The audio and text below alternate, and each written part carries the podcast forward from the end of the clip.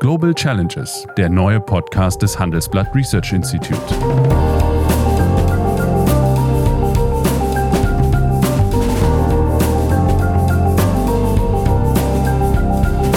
Der ehemalige Außenminister analysiert zusammen mit Professor Bert Rürup die geopolitische Lage, exklusiv für den Chefökonom, den Newsletter von Professor Rürup. Ich glaube, wir können uns gar nicht vorstellen, wie dramatisch die Veränderungen für jeden Einzelnen und jeder Einzelne gewesen ist, während es ja, wenn man ehrlich ist, bei uns aber so weiterging wie zuvor. Aber Fakt ist doch, wir haben nach wie vor signifikante Produktivitätsunterschiede, wir haben signifikante Lohnunterschiede und auf absehbare Zeit werden die persistent sein. Ich glaube aber, dass vielleicht sogar mehr als in den ersten Jahren nach der Einheit es eine neue, ich will nicht sagen Mauer, aber eine unsichtbare, vielleicht eine Glaswand häufig existiert. Ja, guten Tag, meine Damen und Herren. Heute darf ich wieder mal Sigmar Gabriel begrüßen. Im Übrigen, seit 0 Uhr heute Morgen ist er in Freiheit denn da endete seine 30-jährige Zeit als Abgeordneter entweder des Niedersächsischen Landtags oder des Deutschen Bundestages. Herzlich willkommen, lieber freier Sigmar Gabriel. Vielen Dank, ja, ganz ungewohnt. Meine erste Tätigkeit außerhalb des Parlaments ist mit dir heute. Ja, dafür ist das Thema umso ernster. Nämlich am Samstag jährt sich zum 30. Mal der Fall der Mauer und weniger als ein Jahr später kam es zum Beitritt der DDR in die Bundesrepublik Deutschland. Viele der Blütenträume sind damals offensichtlich nicht in Erfüllung gegangen, aber was wir gegenwärtig konstatieren, ist doch insbesondere in den neuen Ländern eine bemerkenswerte Unzufriedenheit, die sich auch in Wahlergebnissen niederschlägt. Was glaubst du, ist falsch gemacht worden? Ach, ich glaube, das ist erstmal wir, gerade wir im Westen, in der alten Bundesrepublik, unterschätzen, wie dramatisch die Brüche in den, in den Biografien, im Leben der Menschen in Ostdeutschland gewesen sind. Ich bin ja sozusagen Beute-Ossi, weil ich mit einer Frau aus Ostdeutschland verheiratet bin und die Familie dort habe. Da merkt man doch manches mehr, als vielleicht, wenn man das nicht hat.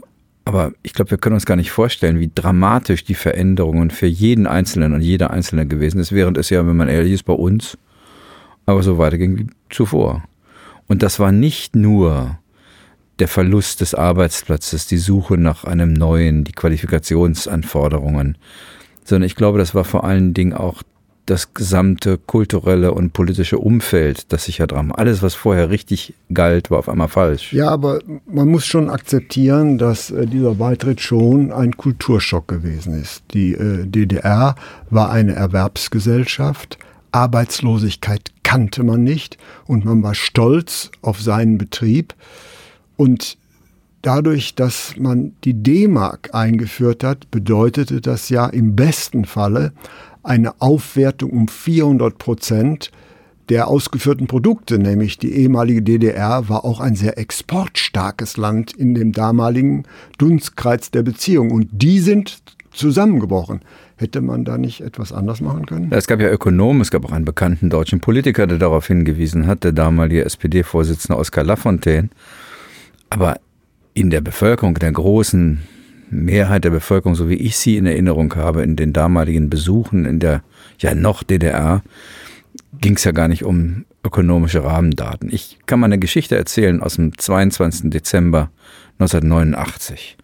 Das war ein paar Wochen nachdem bei uns im Harz die Grenze geöffnet war und ich bekam eine Einladung vom neuen Forum nach Werningerode in die Liebfrauengemeinde zu einer Diskussion über die Frage, wie geht's jetzt weiter. Ich habe deshalb noch das letzte gültige Visum in meinem damaligen Reisepass, denn das musste erst noch übrigens anfänglich gegen den Widerstand äh, des äh, der, der, der ja noch existierenden Parteileitungen durchgesetzt werden. Aber das neue Forum machte das, dann fuhr ich hin, eine rappelvolle Kirche, paar hundert Leute. Und dort saßen nicht wenige, meistens eher so aus dem Mitte-Links-Spektrum der Bundesrepublik, die dort argumentierten, eigentlich sei doch jetzt die Stunde gekommen, ich überspitze es mal ein bisschen, das bessere Deutschland zu bilden. Ein unabhängiges, ein linkes, Als ein die Mauer sozialistisches. wollte man ja keinen Beitritt, sondern man wollte eine andere DDR. Ja, ich bin, ich bin jetzt im Dezember 89. Meine Erinnerung daran war, wie das Raunen, als das jemand vorschlug, und zwar ein verärgertes Raunen, schon durch den Raum ging. Ich glaube, es ist einfach eine Illusion zu glauben, dass irgendwelche abstrakten Experimente damals eine Wirkung gezeigt hätten. Und noch so ähm, wichtige und richtige Argumente hinsichtlich der ökonomischen Entwicklung hätten die Menschen nicht an dem gehindert, was jedenfalls für mich damals sofort spürbar war, der Wunsch, in einem gemeinsamen Land zu leben. War der Wunsch wirklich da? Also die erste Intention war doch, man wollte das Regime weghaben, aber den Staat als solchen behalten. Bei den politisch Engagierten war das Ja. so, oder jedenfalls beim Teil. Aber in der Bevölkerung wurde doch ganz schnell aus dem Slogan, wir sind das Volk, wir sind ein Volk. Und irgendwie ist es doch auch das Normalste der Welt. Ich meine, bei uns ist die kleine Ecker, das ist ein kleiner Fluss bei Bad Harzburg am Harz. Der hat diese beiden Länder getrennt. Auf beiden Seiten spricht man die gleiche Sprache. Beide sind in ländlich den gleichen Regionen, gleiche Kultur, gleiche Geschichte. Zu, sich vorzustellen, dass dort quasi eine künstliche Grenze, wenn auch durchlässig, aber dann eben doch zwischen zwei unterschiedlichen deutschen Staaten bestanden hätte, das ist doch niemandem wirklich zu erklären gewesen. Und deswegen hat der Helmut Kohl den richtigen Instinkt gehabt. Übrigens Willy Brandt auch. Ja, nun Fakt ist allerdings, dass durch diese massive Aufwertung äh, die DDR die Marodität des Kapitalstocks des Staates sichtbar wurde und kollabierte. Und den Erwartungen und Hoffnungen, ein Volk, ein Land zu werden, stand natürlich eine massive Arbeitslosigkeit gegenüber und eben auch äh, der Verlust der Arbeitskultur.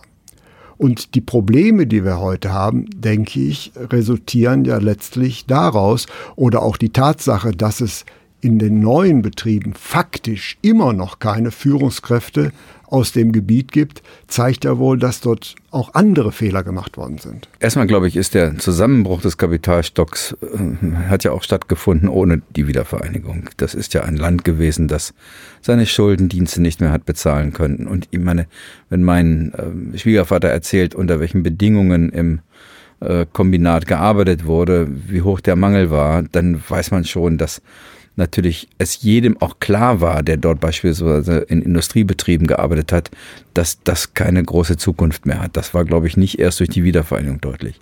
Was dann allerdings kam, da ich, gebe ich dir recht, sind ja mehrere Dinge. Erstens, die jungen Leute verließen ihre Heimatregion. Zurückblieben oft in den kleinen Orten vor allen Dingen. Die weniger gut qualifizierten, die weniger flexiblen, oft gingen vor allen Dingen auch die jungen, gut qualifizierten Frauen zurückblieben ähm, enttäuschte, frustrierte junge Männer und viele alte. Manchmal kann man heute, wenn man durch Dörfer in der ehemaligen DDR fährt, in den heutigen fünf Bundesländern, ganz gut erkennen, ob man im Westen oder im Osten ist. Im Westen sind die Straßen schlecht, aber die Häuser ganz gut. Äh, in manchen ostdeutschen Orten ist genau umgekehrt. Da haben wir mit öffentlichen Mitteln die Straßen saniert.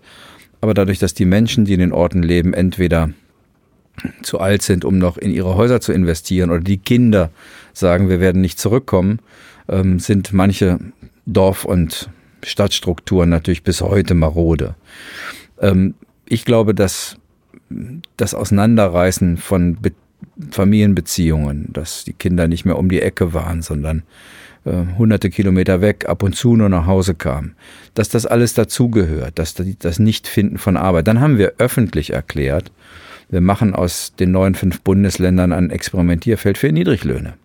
Das galt ja als der Königsweg. Schlechtere Produktivität, also schlechtere das war Löhne. Die Frühphase des Neoliberalismus. So ist es. Dann kommen die unter, dann kommen die Unternehmen von ganz alleine. Das Ergebnis sehen wir heute. Wir haben, stehen äh, vor einer Rentnergeneration, die mit miserablen Renten in die Rente gehen wird und übrigens das auch wissen. Daher viel Frust. Ja, das waren aber diejenigen, die zur Zeit des Mauerfalls oder der Beitritt nachher noch erwerbstätig waren und seitdem die durchbrochenen ja. Erwerbsbiografien haben.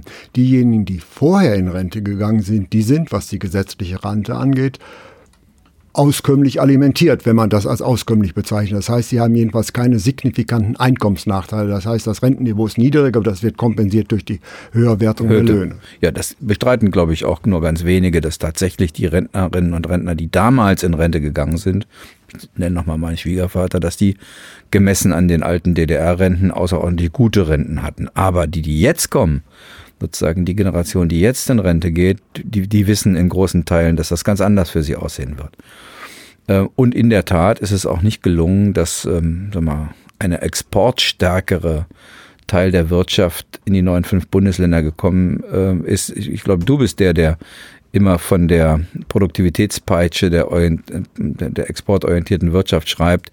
Das ist zwar ein böser Begriff, aber meint ja nichts anderes, als dass damit äh, mit der Exportstärke natürlich auch die Fähigkeit steigt, auch höhere Löhne zu zahlen beispielsweise, bessere Angebote ja, zu machen. Und da war ja beispielsweise ein Vorschlag des Sachverständigenrates, dieses Beitrittsgebiet als eigenständigen Staat bestehen zu lassen mit einer unterbewerteten Währung im Vergleich zur D-Mark, um Kapital in das Land zu schleusen, um damit den, Produkt, den Kapitalstock zu modernisieren. Das wäre die technokratisch in Anführungsstriche richtige Lösung gewesen, aber sie ging aus einem ganz bestimmten Grund nicht. Den hast du indirekt angesprochen. Äh, wir, also die Bundesrepublik Deutschland, hat nie die DDR-Staatsbürgerschaft angekündigt. Und deswegen war an dem Spruch, entweder kommt die D-Mark oder wir kommen zu ihr. Ich glaube, dass das, dran. ich glaube, dass das alles weder formelle noch technokratische Hintergründe hat, sondern ganz einfach das Leben ist so. Das mag ja alles theoretisch stimmen, was man sich hätte da vorstellen können. Die Leute hätten sich ins Auto gesetzt oder bei uns wären sogar zu Fuß gekommen, äh, weil die Attraktivität im Westen ein neues Leben zu beginnen viel größer gewesen wäre, als das in der früheren, dann auch selbstständigen DDR als demokratischem Staat.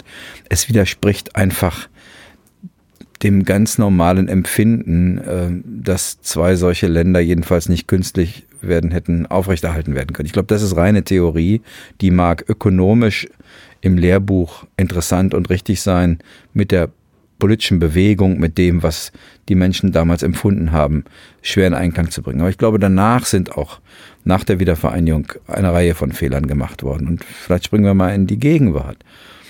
Wo findet eigentlich derjenige oder diejenige sich wieder, die in der früheren DDR ihre Kindheit verbracht hat, ähm, ja nicht nur das Erlebnis im Kopf einer Diktatur und eines Unrechtsstaates, sondern Musik, Kultur, Urlaub, Freizeit. Wenn ich nicht gerade die Sender MDR oder RBB schaue, dann ist eine Schlagerparade in den anderen Fernsehsendern ARD und ZDF und anderen in der Regel Westdeutsche. Zeigen wir alte Filme, sind es Westdeutsche oder Hollywood-Filme.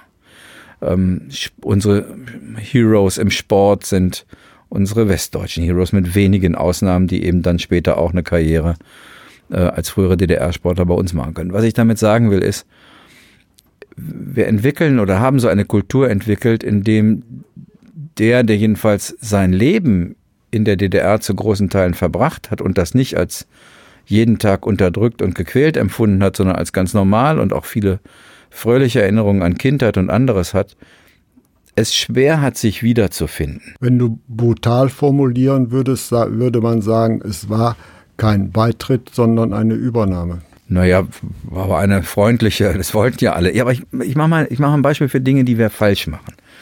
Vor nicht allzu langer Zeit gab es eine Debatte im im Umfeld der Bundeswehr und des Deutschen Bundestages, dass Deutschland auch Veteranen, einen Veteranenstatus für Soldaten einführen soll. Das ist eigentlich etwas, was aus anderen Ländern kommt, vor allen Dingen aus Ländern mit großen Auslandseinsätzen. Und nach langer Debatte hat dann das Verteidigungsministerium gesagt, okay, wir machen das. Aber wie wird's gemacht? Jeder Bundeswehrsoldat, auch ich als, sag mal, habe ja da im Wesentlichen gegenüber den Soldaten heute, war ich ja ein Spielzeugsoldat, der keine Sorge haben musste, ernsthaft in einen Einsatz zu kommen. Jedenfalls haben wir das nicht geglaubt. Ich könnte jetzt hingehen und mir so ein Veteranenkreuz holen. Wer kann das nicht? Na, der, der bei der NVA war. Jetzt kann man sagen, na gut, das waren ja unsere Gegner, aber wir zeigen. Einige sind ja übernommen worden. Wir, auch die können das nur für ihre Bundeswehrzeit. Aber der Wehrpflichtige, der eingezogen wurde, dem zeigen wir nochmal, der ist ja heute 50 oder 60, dem zeigen wir nochmal, falls du es vergessen hast, wir sind die Gewinner und du der Verlierer. Man hätte ja auch sagen können, jeder kriegt ein Veteranenkreuz, der im Auslandseinsatz gewesen ist, der Bundeswehr. Dann hätte ich keins gekriegt, hätte mich auch nicht gestört.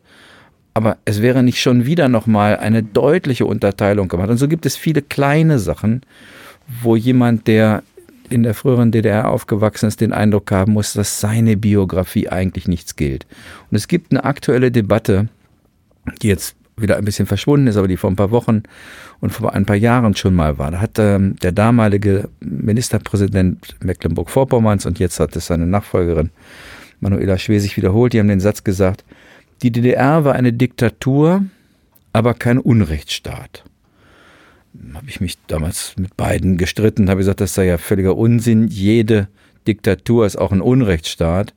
Nicht jeder Unrechtsstaat muss eine Diktatur sein, aber jede Diktatur ist zugleich ein Unrechtsstaat bis meine Frau, die diesen Streit mitbekommen hat, irgendwann zu mir gesagt hat, sag mal, worüber regst du dich auf, haben doch recht. Worauf ich mich natürlich danach mit, also mit meiner Frau, Frau gestritten habe. Aber dann habe ich gemerkt, um was es geht. Dieser Begriff Unrechtsstaat wird nicht bezogen auf den Staat, sondern auf das eigene Leben. Unser Leben war kein Unrecht. Wir haben nicht im Unrecht gelebt. Unsere Biografie ist nicht Unrecht. Und ich glaube, das ist etwas, die Wertschätzung, der Respekt gerade von uns Westdeutschen gegenüber denen, die in der früheren DDR aufgewachsen und gelebt haben. Ich glaube, daran hat es auch viel ja, gefehlt. Aber Fakt ist doch, wir haben nach wie vor signifikante Produktivitätsunterschiede, wir haben signifikante Lohnunterschiede und äh, auf absehbare Zeit werden die persistent sein. Das kann ja auch äh, keine gute Perspektive sein. Und wir sehen es ja, die politische Kultur ist ja auch eine andere in diesem Land. Das heißt also, letztlich haben wir die Teilung ja doch noch nicht überwunden. Und an die alten, äh, sagen wir mal, Unterschiede sind also neue getreten, die nicht unbedingt sympathischer sind. Nicht?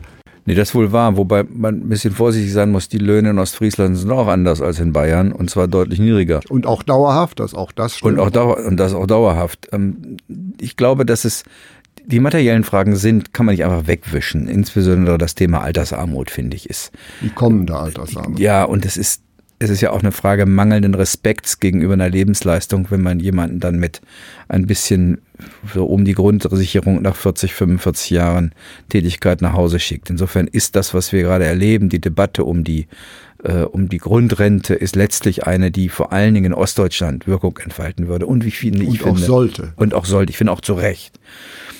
Ich glaube aber, dass trotzdem du recht hast, dass sag mal, vielleicht sogar mehr als in den ersten Jahren nach der Einheit, es eine neue, ich will nicht sagen Mauer, aber eine unsichtbare, vielleicht eine Glaswand häufig existiert. Wir Westdeutschen wissen oft nicht sehr viel von dem, wie sich ostdeutsches Leben heute entwickelt. Und umgekehrt gibt es bei nicht wenigen den Eindruck, dass die Westdeutschen doch eben eine nicht ganz so freundliche Übernahme gemacht haben. Ein, ja, sozusagen auf sie herabschauen.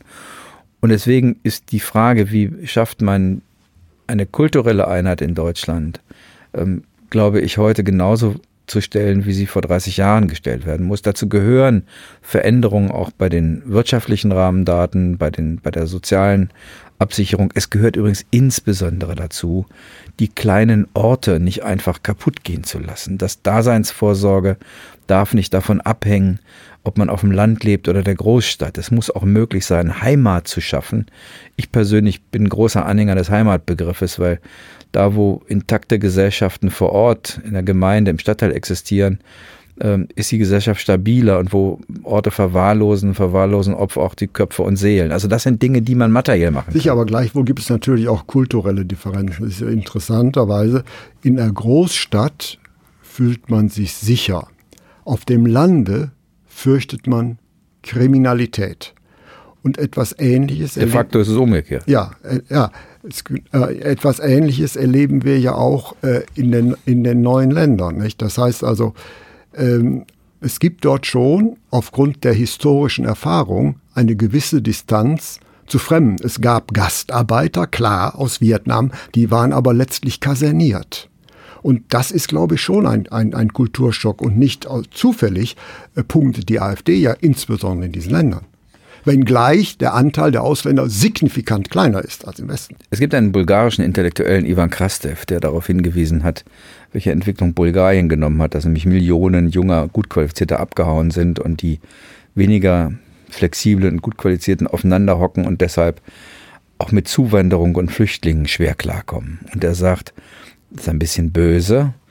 Gut, dass die Deutschen die AfD haben, dann verstehen die uns Osteuropäer vielleicht endlich mal das weist darauf hin, dass es einen Zusammenhang gibt zwischen dem sich zurückgelassen fühlen und dem Eindruck, da kommen welche, die hier eigentlich nicht hergehören. Wie man damit vernünftig umgeht, ist gar nicht so leicht zu beantworten. Meine Antwort wäre, dass in die Ortschaften, die Flüchtende und Zugewanderte aufnehmen, man deutlich mehr investieren muss als nur das, was man braucht, um dort die Integration zu schaffen. Die Menschen, die dort wohnen, müssen feststellen, dass das auch für sie eine Verbesserung bedeutet. Also ich habe früher immer gesagt, wenn du der Kommune einen Euro gibst für die Integration eines Flüchtlings, gib ihr noch einen Euro, den sie für ihre eigenen Bürger benutzen kann. Letzte Frage. Samstag, der 30. Jahrestag. Ein Tag der Freude, ein Tag der Resignation, ein Tag der Herausforderung. Ein Tag der Freude und der Nachdenklichkeit. Dankeschön, Sigmar Gabriel. Das war Global Challenges mit Sigmar Gabriel, der neue Podcast des Handelsblatt Research Institute.